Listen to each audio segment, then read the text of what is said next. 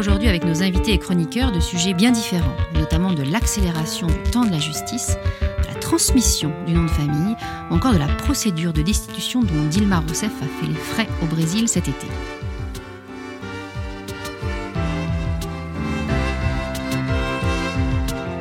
La justice est lente. Tel est en tout cas l'un des griefs les plus fréquemment adressés à l'institution judiciaire. Et pourtant, s'il est une révolution à l'œuvre au sein des tribunaux ces 20 dernières années, c'est bien celle de leur rapport au temps. On le sait peu, mais les magistrats sont désormais soumis à de nouveaux impératifs managériaux.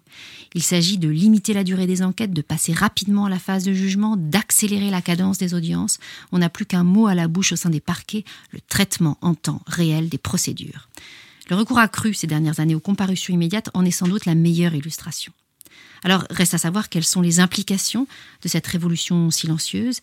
La justice ne gagne-t-elle pas au fond en crédibilité, en lisibilité aussi, en rendant ses décisions dans la foulée des délits commis N'est-ce pas à cette condition que la peine a un sens tant aux yeux des prévenus qu'aux yeux des victimes? Ajoutons par ailleurs qu'une justice plus rapide présente l'avantage d'être moins coûteuse, ce qui n'est pas anodin en ces temps de disette budgétaire. Alors voilà pour le volet purement quantitatif, celui du coût, celui de la durée des procédures, mais quid de la qualité des décisions rendues? Sont-elles aussi bien motivées que par le passé? Aller toujours plus vite, écoute-t-on suffisamment les différentes parties au procès? Et surtout, ne faut-il pas craindre plus largement une routinisation de la justice, voire une barémisation des décisions? Peut-on, au fond, bien rendre la justice lorsqu'on la rend rapidement? Alors pour en parler aujourd'hui euh, avec nous, Benoît Bassard, bonjour. Bonjour. Vous êtes sociologue et directeur de recherche au CNRS et auteur d'un ouvrage collectif passionnant paru juste avant l'été intitulé Justice ou précipitation. Alors, enquête d'opinion après enquête d'opinion, le, grand public adresse souvent à l'institution judiciaire une critique majeure qui est celle de sa lenteur. Et, votre ouvrage prend vraiment le contre-pied de, cette opinion très répandue. Euh, pourquoi, selon vous, un, tel hiatus entre, d'un côté, l'idée qu'on se fait de la justice comme étant très lente, et puis ce qu'elle est devenue concrètement? Euh, oui, c'est vrai que la justice avait traditionnellement l'image d'une institution euh, lente, euh, trop lente, euh, de laquelle les justiciables étaient obligés d'attendre très longtemps pour avoir le résultat de leur procès. Et c'était justifié, disait-on, par la nécessité du recul, le fait que les magistrats avaient besoin de temps, etc. En réalité, on sait qu'il y avait beaucoup de temps mort, beaucoup de temps utilisé d'une façon plus ou moins stratégique par les uns et les autres, etc. Et en réalité, cette image qu'on a aujourd'hui, elle est devenue fausse. C'est-à-dire, pas dans tous les secteurs. Il reste bien des secteurs dans lesquels la justice est lente. Et certains de vos auditeurs trouveront peut-être que, par exemple, devant le juge de proximité, dans certains lieux, il faut attendre très longtemps pour avoir une audience. Ou en appel, les, procès peuvent durer très longtemps. Ceci étant, la majorité des, des procès simples, des procédures qui concernent tout le monde, au pénal ou en civil, aujourd'hui, se passe très vite. Euh, euh, on a, c'est ça qui est intéressant de dire, dans tous les secteurs de la justice, une pression extrêmement forte qui s'exerce sur tout le monde pour qu'on aille plus vite. C'est parti du constat que, euh, au fond, la non-réponse aux demandes des justiciables était scandaleuse, au fond. Que ce soit au civil, bien sûr, attendre des années pour avoir une première, attendre une année pour avoir une première audience en matière de divorce, c'était scandaleux ou bien au pénal, ne ne pas traiter les affaires, c'était scandaleux aussi. Donc il y a eu ce renversement de perspective, mais qui n'est qui n'est pas récent. Maintenant, c'est 20, 25, une trentaine d'années que les choses ont commencé à changer, mais qui fait ce qui fait qu'aujourd'hui, dans les tribunaux, ce qui domine, c'est le choix de la rapidité. On veut aller plus vite. Surtout, il y a une pression très grande qui s'exerce sur les magistrats dans tous les secteurs des tribunaux. Ils sont astreints des normes, ils sont mal vus si les choses traînent. Enfin, il y a vraiment cette, cette, ce choix de euh, faire que la justice aille plus vite, avec des conséquences qu'on peut discuter, bien sûr. Et, ce choix managérial, il a été fait euh, tant par la gauche que par la droite. De ce point de vue-là, vous ne voyez pas de, de, différence idéologique qui se déclinerait différemment euh? Non, bien sûr, parce que c'est pas un choix des gouvernants euh, simplement. C'est en arrière-plan une transformation très profonde des rapports entre les institutions et la société. ce qui a changé, ça n'a pas changé que dans la justice, ça a changé partout, hein, dans tous les secteurs, vous avez euh, le choix de, l'efficacité. Vous payez vos impôts sur Internet. Euh, il y a l'idée qu'il doit y avoir des réponses extrêmement rapides à toutes les situations euh, que les, citoyens ou les justiciables rencontrent dans la vie courante. Le rapport avec l'administration a changé. Autrement dit, il y a là une tendance qui est une tendance de la société entière et pas seulement une tendance institutionnelle. C'est le choix de la rapidité. Le, le, sociologue allemand Hartmut Rosa parle de euh, l'accélération comme d'un phénomène majeur de nos sociétés modernes. Autrement dit, on est là dans quelque chose qui touche la justice, mais peut-être la justice est restée longtemps assez, euh, euh, longtemps assez opposée à ce genre de, choses. Et puis maintenant qu'elle s'y adonne, elle s'y adonne sur une grande échelle. Donc c'est un mouvement d'ensemble des sociétés. Il en va quelque part un petit peu de la crédibilité de l'institution. Une réponse rapide, c'est vraiment maintenant ce qu'attend le public. Bien sûr. Et ça, c'est dans, dans, tous les secteurs de, de, de, la vie quotidienne ou de l'administration, bien sûr. Euh, répondre, c'est déjà quelque chose, et répondre vite devient une sorte euh, d'obligation. Mais concrètement, alors comment ça, se décline, cette, injonction qu'on entend bien, euh, comment elle se décline au, plan pénal? Est-ce que, euh, je pense notamment aux comparutions immédiates que, vous abordez euh, longuement dans votre ouvrage, quelles conséquences ça a en termes de droit de la défense? Est-ce que ça a un impact sur la sévérité éventuelle des sanctions que de juger vite, à la fois très vite après les faits et durant une audience qui elle-même va être relativement rapide? Avant de parler de la, comparution, on peut parler de la manière dont sont prises les décisions initiales, parce que c'est ça qui conditionne tout le processus de traitement. Hein, depuis une quinzaine d'années, on a le traitement en temps réel, qui est que vous allez dans les parquets et vous voyez des, des magistrats qui sont comme vous, avec un casque sur les oreilles et un micro, et qui répondent en direct aux sollicitations des officiers de police judiciaire pour dire ce qu'il faut faire par rapport à telle ou telle situation.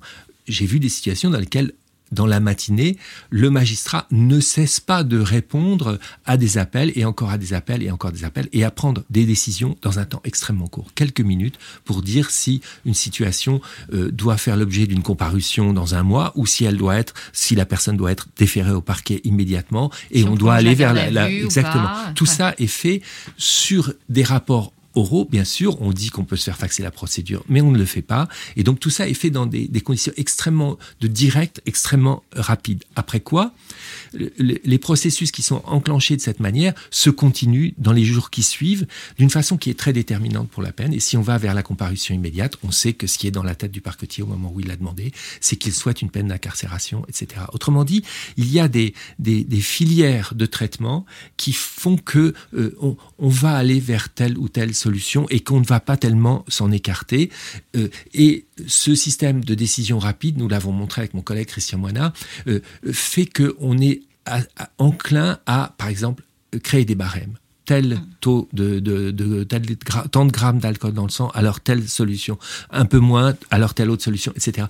Il y a un effet de normalisation des pratiques, de standardisation, qui fait qu'on se pose vraiment la question de savoir de, mais est-ce que le rôle de la justice, c'est pas d'individualiser les solutions C'est même un principe euh, fondamental du droit que d'individualiser les peines. Oui, on peut le penser. Et ici, on a cette, cette tendance à une certaine industrialisation du processus qui fait que l'individualisation de la peine, l'individualisation du traitement déjà, et puis du coup l'individualisation de la peine, elle est vraiment euh, en question.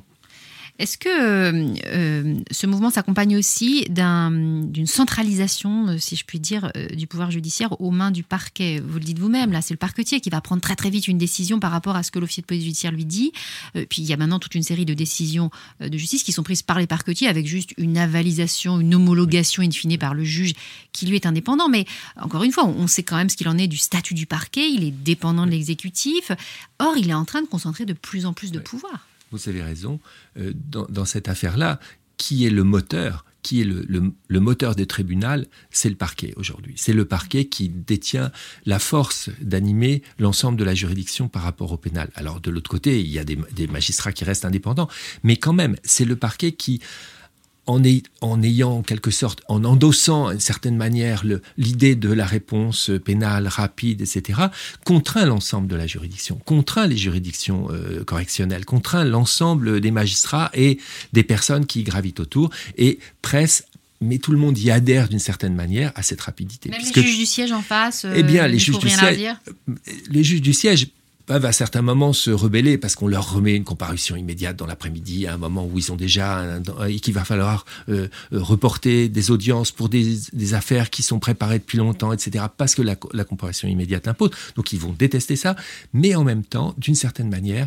la rapidité convient à tout le monde d'une certaine manière, parce que ça veut dire que la juridiction produit et qu'elle elle, elle, fonctionne bien. Donc il y a, dans un certain sens, un bénéfice pour tout le monde de cette rapidité, même si, euh, encore une fois, on peut en questionner euh, les, les effets.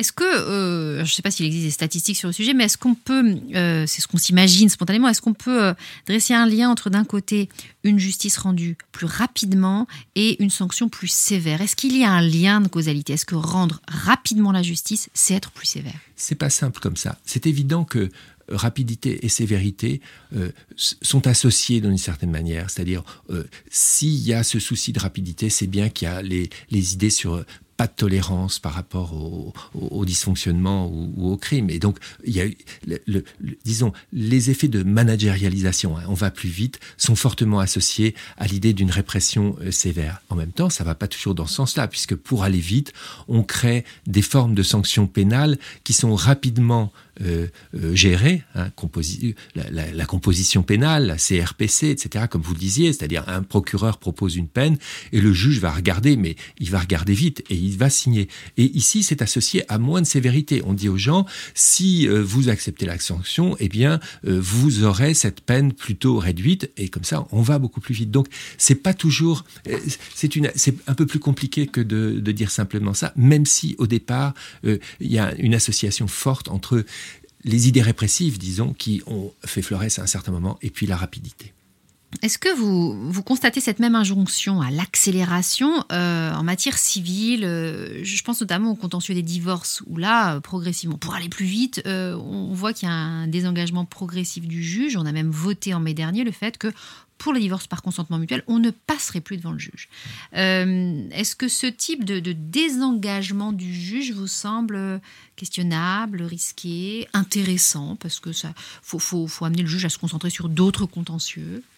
Ce qui est très important pour nous, c'est de montrer comment les idées de, rapidité, d'efficacité, le, le, les idées managériales peuvent être associées à différents autres différentes autres tendances présentes dans la société. Si vous parlez du pénal, vous voyez que ce qui va ensemble, c'est une force institutionnelle, le parquet qui veut imposer un rythme.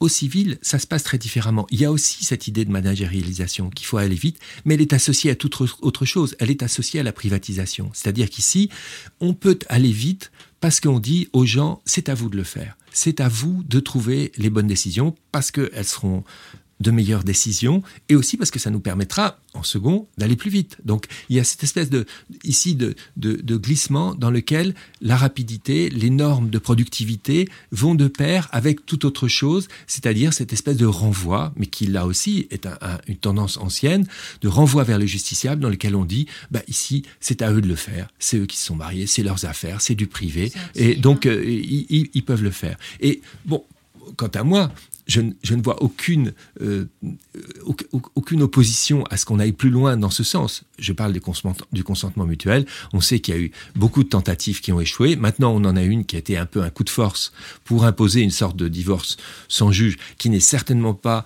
un divorce euh, facile, parce que c'est un divorce avec beaucoup d'avocats, donc il va falloir aussi, ça va être plus il va falloir inventer quelque chose, ça va être plus compliqué, mais c'est dans la, logique même des choses, selon moi, et euh, c'est une manière ce qui est difficile, c'est une manière pour l'institution judiciaire d'accepter de ne pas regarder quelque chose. Parce que pour l'instant, l'institution judiciaire veut tout voir. Au pénal, avec le procureur qui veut tout voir, et au civil, avec ses magistrats qui jugent, qui, qui regardent dans les affaires familiales de centaines de milliers de familles. Dans les affaires familiales, vous ne pensez pas, euh, même pour les divorcements par consentement mutuel, qu'il peut y avoir un risque, au fond, à ce que euh, l'un des conjoints, peut-être le, plus fragile, le moins conseillé, euh, euh, puisse être mal défendu, ou bien euh, au fait que ben, on ne prenne pas autant en compte que par le passé les intérêts de l'enfant? Euh, bien sûr, c'est le juge faisait ça avant. Mais non, le juge ne faisait pas ça. C'est une, c'est une illusion. Les juges ont l'illusion et on, on propage l'illusion qu'ils contrôlaient ce qui se passe dans leur audience. En réalité,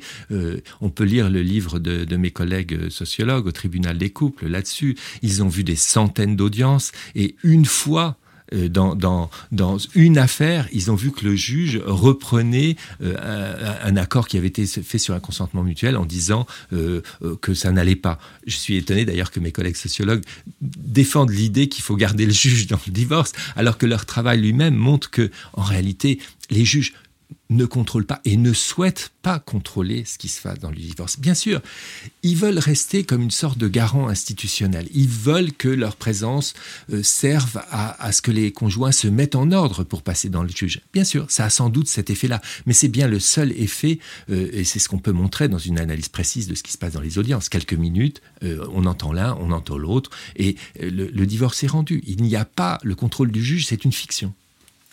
Est-ce que vous pensez que cette accélération dont, on parle, euh, cette accélération du temps judiciaire, au fond, est-ce qu'il faut s'en satisfaire Ou bien est-ce qu'il faut repenser le fonctionnement de la justice pour redonner du temps, de la latitude aux magistrats en les dotant euh, davantage en termes d'effectifs, ou bien en déjudiciarisation, en déjudiciarisant. une partie du contentieux?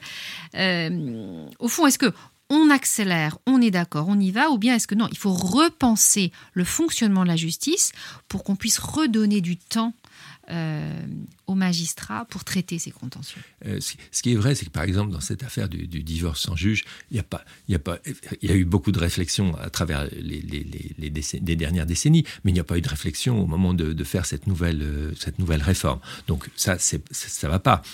D'un autre côté, ce que vous avez dit dans votre introduction tout à l'heure est assez juste, c'est-à-dire que la situation où on est maintenant est un peu étrange, c'est-à-dire c'est à la fois une réussite et un échec. C'est une réussite dans le sens c'est vrai, il y avait un vrai enjeu. Euh, le, traitement en temps réel des affaires pénales a commencé dans les grands tribunaux de la périphérie parisienne parce que des armoires étaient pleines de, dossiers qu'on ne traitait plus, qui allaient vieillir là, et puis on oublierait les infractions qui étaient derrière. Et donc les magistrats qui ont fait ça se sont dit, ben non, euh, il faut que la justice soit rendue. Donc il y a ce, vrai enjeu et cette réalité qui fait qu'aujourd'hui, à travers cette énorme mobilisation dans laquelle ils payent cher, hein, ils travaillent beaucoup, euh, la plupart d'entre eux, euh, eh bien, ils réussissent à faire ça, à, faire que la justice soit rendue. Et en même temps, comment, comment est-ce qu'ils y arrivent en, en arrivant à cette sorte d'industrialisation des processus qui fait vraiment question quant à l'individualisation du traitement des affaires. Autrement dit, c'est, quelque chose à, deux, côtés, deux facettes qu'on a du mal à, mettre ensemble. Qu'est-ce qu'il faut faire? J'en sais rien. Euh, je suis sociologue. Sans doute qu'effectivement, il y a bien des secteurs où il faudrait euh, revoir hein, comment on fonctionne. Je pense que, par exemple, euh, sur le travail des parquets, à un certain moment, les parquets voulaient tout savoir, tout voir je pense que maintenant, ils sont un peu revenus en arrière là-dessus et qu'ils cherchent à ce qu'il y ait un peu plus de sélection en amont sur le genre de choses qu'il faut voir.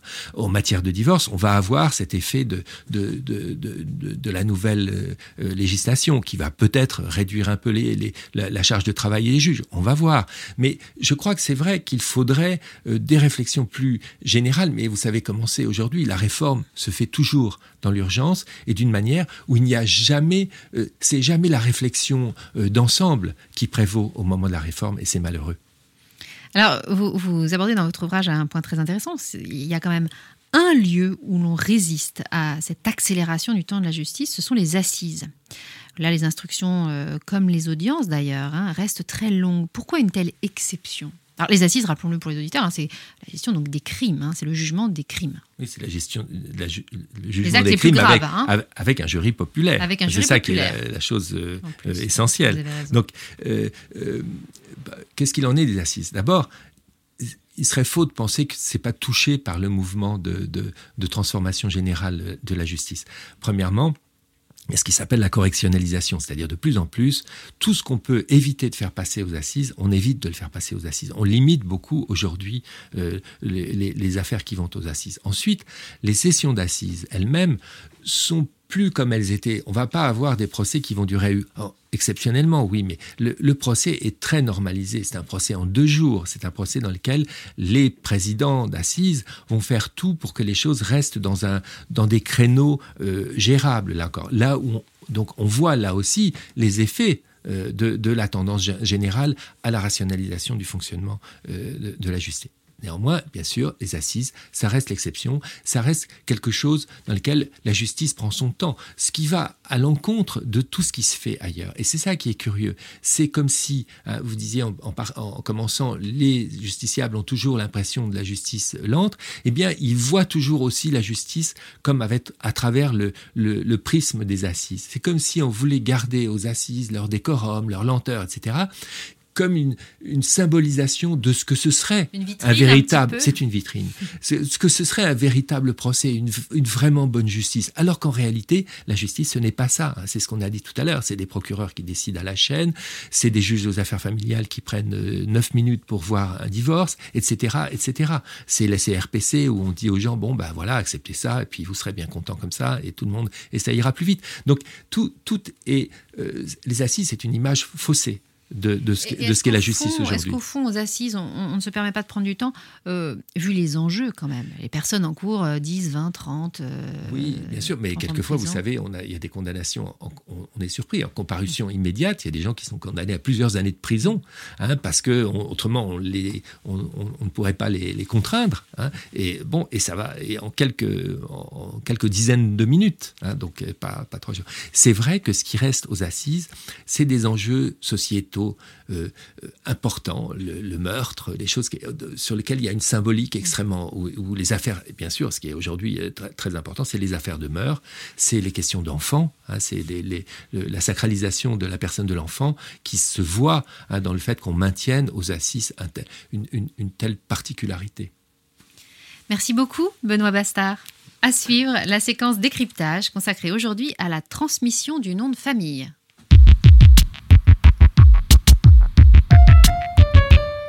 Le droit de la famille a connu une vraie petite révolution en 2005. Depuis dix ans, en effet, les parents peuvent transmettre à leurs enfants le patronyme de leur choix. Les nouveau-nés peuvent recevoir soit le nom de leur père, soit celui de leur mère, soit les deux accolés dans l'ordre souhaité par leurs parents. Cette réforme du Code civil a été lancée sous l'impulsion de la Cour européenne des droits de l'homme qui jugeait discriminatoire le fait de ne transmettre a priori que le nom du père. Alors où en sommes-nous dix ans plus tard? Les chiffres INSEE de 2015 sont sans appel. 83% des 820 000 bébés nés en 2014 ont reçu le patronyme de leur père. Seulement 11% ont hérité du nom de leurs deux parents et 6% de celui de leur seule mère. En clair, la réforme de 2005 n'a quasiment rien changé. Le nom de famille reste toujours et encore le nom du père. Étonnant, non? Alors où l'on traque les moindres signes de discrimination homme-femme, l'heure où l'on fustige les réflexes patriarcaux, comment comprendre la persistance d'une tradition aussi favorable aux hommes? Alors on pourrait spontanément croire que les pères sont à la manœuvre dans cette histoire, qu'ils pèsent de tout leur poids pour imposer leur patronyme. En réalité, les choses ne sont pas si simples. Quand on interroge les couples, on s'aperçoit que la dévolution du nom obéit à des ressorts bien plus complexes qu'il n'y paraît. Les mères sont pour nombre d'entre elles les premières à vouloir transmettre le nom de leur conjoint notamment pour l'aider à devenir père, à s'impliquer auprès de son enfant, à s'attacher au foyer aussi. C'est aussi une façon de compenser l'asymétrie biologique entre les deux géniteurs. L'adage ancestral, la mère donne la vie, le père donne le nom, fait écho à une réalité anthropologique incontestable. Le lien mère-enfant est corporel, immédiat, non-verbal, évident. Rien de tel du côté du père. Transmettre son nom pour un homme, c'est donc aussi compenser cela. C'est enfin reconnaître officiellement, solennellement, l'enfant comme le sien. Voilà donc tout ce qu'il faut avoir en tête pour comprendre la perpétuation de cette tradition, certes patriarcale, mais pas que. Alors qu'en sera-t-il demain? Les pratiques évolueront-elles? Euh, Donner le nom du père a, on vient le voir, tout son sens, mais opter pour un nom composé en accolant les patronymes du père et de la mère, cela aurait le mérite d'inscrire l'enfant dans une double lignée, et ce sans exclure aucun des deux parents. Les doubles noms se multiplieront-ils sous l'influence des familles recomposées, qui sont déjà souvent habituées au noir à rallonge, ou encore sous l'influence des jeunes générations de femmes qui, se mariant plus tard, conservent davantage leur nom de naissance? Ce n'est pas exclu. D'ailleurs, le nombre de nouveau-nés ne portant que le nom du père diminue très très très légèrement d'une année sur l'autre. Ainsi, 89% des enfants nés en 2012 portaient le seul nom du père, alors qu'il n'était que 83% en 2014. Alors faut-il y voir une amorce de changement ou un frémissement statistique sans lendemain? Il est encore trop tôt pour le dire. Certains juristes, conscients des éventuels conflits ou pressions susceptibles d'accompagner ces débats euh, au sein des foyers, avaient plaidé en 2005 pour que le double nom devienne la règle, comme en Espagne, où le nom du père précède systématiquement celui de la mère. Le législateur français a écarté cette option, préférant laisser une liberté de choix aux parents. Résultat, les choses ont peu changé, la tradition s'est perpétuée. À tort ou à raison, chacun jugera.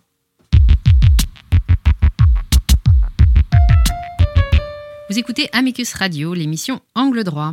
C'est désormais l'heure de retrouver la chronique de Nicolas Hervieux, juriste à l'Université Paris-Ouest Nanterre et fin connaisseur de la jurisprudence européenne. Bonjour Nicolas. Bonjour Marie. Um golpe de Estado. Pardonnez la mauvaise prononciation portugaise. En version originale, voici l'exclamation poussée par certains Brésiliens ces derniers mois. L'objet de leur courroux La procédure de destitution lancée contre la présidente de la République fédérative du Brésil, Dilma Rousseff. D'ailleurs, elle-même n'a cessé de dénoncer un coup d'État. Pourtant, la décision de destitution, finalement votée le 31 août 2007, a été acquise dans le respect des règles de la Constitution brésilienne. Formellement, du. Adoptée en 1988 au sortir de la dictature militaire, la Constitution brésilienne prévoit en son article 85 une liste d'actes du président de la République qui portent atteinte à la Constitution fédérale. Dilma Rousseff, elle, a été accusée d'avoir maquillé les comptes publics par des, je cite, pédalages budgétaires, technique d'ailleurs allègrement pratiquée par ses prédécesseurs. Ces crimes de responsabilité peuvent être jugés selon la procédure prévue à l'article 86. L'accusation est lancée par un groupe de citoyens. Si la Chambre des députés l'accepte, à la majorité des deux tiers, le Sénat est alors saisi. Par un premier vote à la majorité simple, il décide d'ouvrir le procès en destitution, entraînant de facto la suspension du président. Puis, dans un délai de 180 jours, le Sénat doit rendre son jugement la destitution ne peut être décidée qu'à la majorité des deux tiers.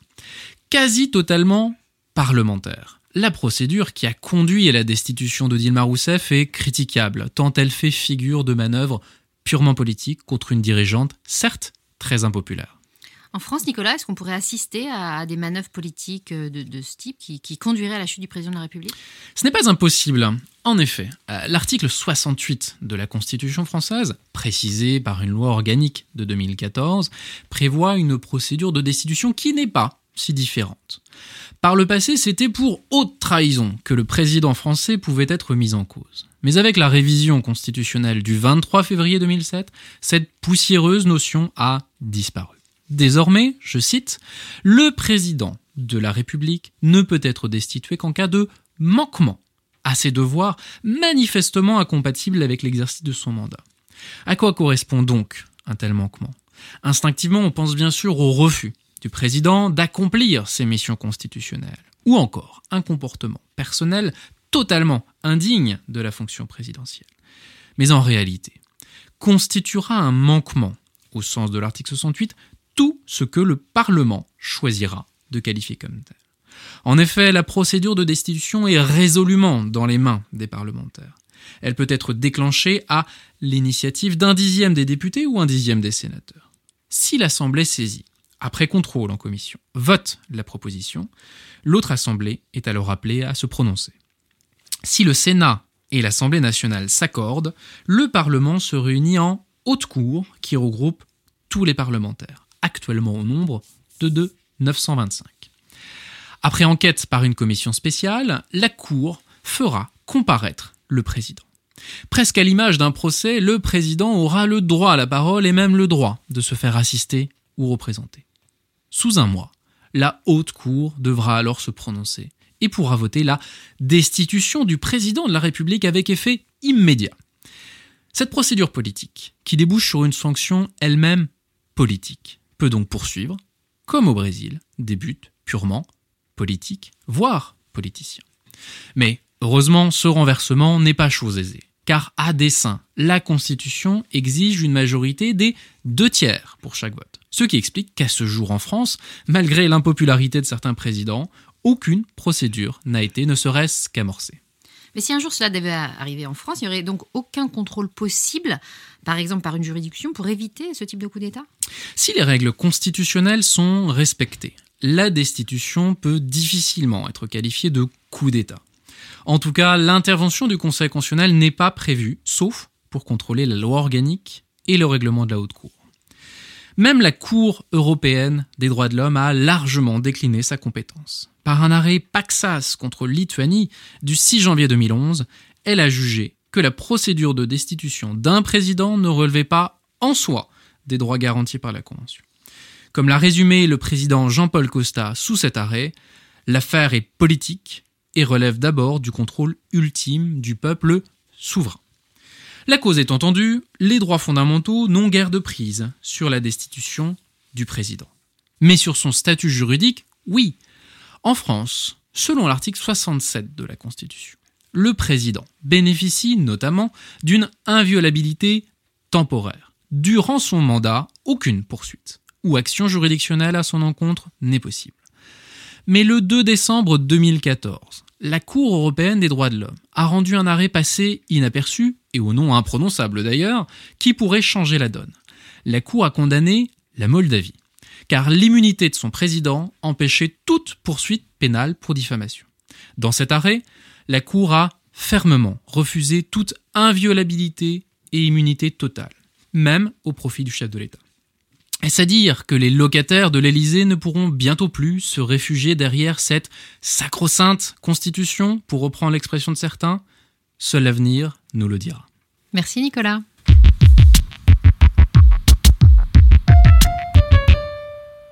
C'est désormais l'heure du docteur, l'heure de mettre en avant, comme à chaque fin d'émission, une thèse en droit récemment soutenue par un étudiant. Une façon pour nous de suivre au long cours, en direct, en live, comme on dit, la production universitaire. Nous l'écoutons. Lucas Rasmasson, bonjour. Bonjour Marie. Vous êtes l'auteur d'une thèse intitulée Les fondements du droit international privé européen de la famille. Alors sur quoi, euh, plus concrètement, euh, ont porté vos travaux?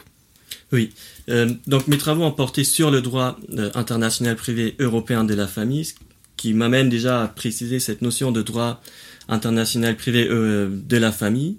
dans une situation familiale internationale, il y a trois questions qui se posent. C'est d'une part la juridiction compétente, d'autre part quelle est la loi applicable, et en troisième lieu à quelles conditions est-ce qu'on peut reconnaître une décision?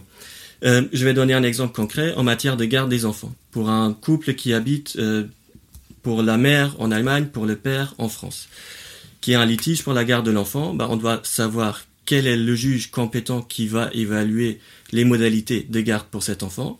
On doit ensuite savoir en vertu de quelle loi le juge va déterminer déjà qui sont les parents et ensuite il pourra se prononcer sur la garde de l'enfant, attribuer une pension alimentaire et le montant de celle-ci. Et c'est ensuite évidemment la question de la reconnaissance parce que si c'est le juge français qui statue, le juge allemand doit évidemment reconnaître la décision qui a été rendue par le juge français parce qu'autrement dès que l'enfant retourne euh, en Allemagne et il y aura une nouvelle situation qui sera créée qui sera vraiment sauf coup du sort incompatible avec celle en France. Et donc ça c'était le noyau dur de ma recherche autour de laquelle j'ai ensuite euh, construit euh, une réflexion sur les fondements de cette matière. Ces contentieux sont-ils nombreux et ont-ils vocation au fond à, se multiplier à l'avenir? Ils sont assez nombreux même si on n'a pas de données statistiques précises. Donc l'Union européenne estimait au milieu des années 2000 qu'il y avait entre 13 et 14 millions de couples internationaux, donc ce qui fait déjà le double d'adultes qui sont intervenus. Euh, au vu de la, de, la vivacité des relations euh, internationales et des relations familiales internationales, ces relations ont évidemment vocation à perdurer. Tant que nous vivons dans une société ouverte, les relations familiales euh, seront aussi dans une grande partie internationale. Alors, dans le, dans le contexte de, libre circulation des personnes, euh, quel doit être au fond, quel peut être le rôle des États membres face à l'Europe? Faut-il leur laisser la main dans l'élaboration du droit de la famille ou est-ce que c'est à l'Europe de, de prendre la main? Oui, et donc il y a une répartition assez nette entre les rôles respectifs de l'Union européenne et des États membres. Parce que le droit de la famille reste un droit de la famille euh, très profondément euh, national, très profondément démocratique, qui a besoin de démocratie pour fonctionner, pour pouvoir suivre les, évolutions de la société. au, niveau, au niveau de l'Union européenne, il n'y a pas euh, cette démocratie qui pourrait s'exprimer. Et donc là, les États membres ont vraiment une vocation fondamentale à prévoir les règles de droit de la famille. Mais en l'absence d'une coordination au niveau de l'Union européenne, il ne pourrait pas protéger leurs droits de la famille nationale. Dans le contexte de libre circulation, le contournement des droits de la famille nationaux serait très facilement possible. Euh, prenons toujours l'exemple de la euh, pension alimentaire. Si un État prévoit qu'une pension alimentaire doit être payée, mais qu'il suffit à celui qui doit la payer d'aller dans un autre État où il n'a pas à en payer, bah, il échappe totalement à son devoir familial qui est de payer une obligation alimentaire. Donc l'Union européenne, elle a cette vocation-là qui est de garantir l'effectivité et la protection des droits de la famille nationale. Pour ça, elle a besoin de coordonner pour savoir quel juge doit intervenir, en vertu de quelle loi il va rendre la décision et comment on va la reconnaître au sein de l'ensemble de l'Union européenne. Et donc l'Union européenne, elle a ce rôle de coordination, mais aussi de protection des droits de la famille nationale. Merci euh, Lucas Rasmasson. C'est la fin de cette émission. Vous pouvez écouter et télécharger librement l'émission ainsi que la chronique sur le site internet radio.amicus-curiae.net. Et ne manquez aucun épisode en nous suivant sur les réseaux sociaux.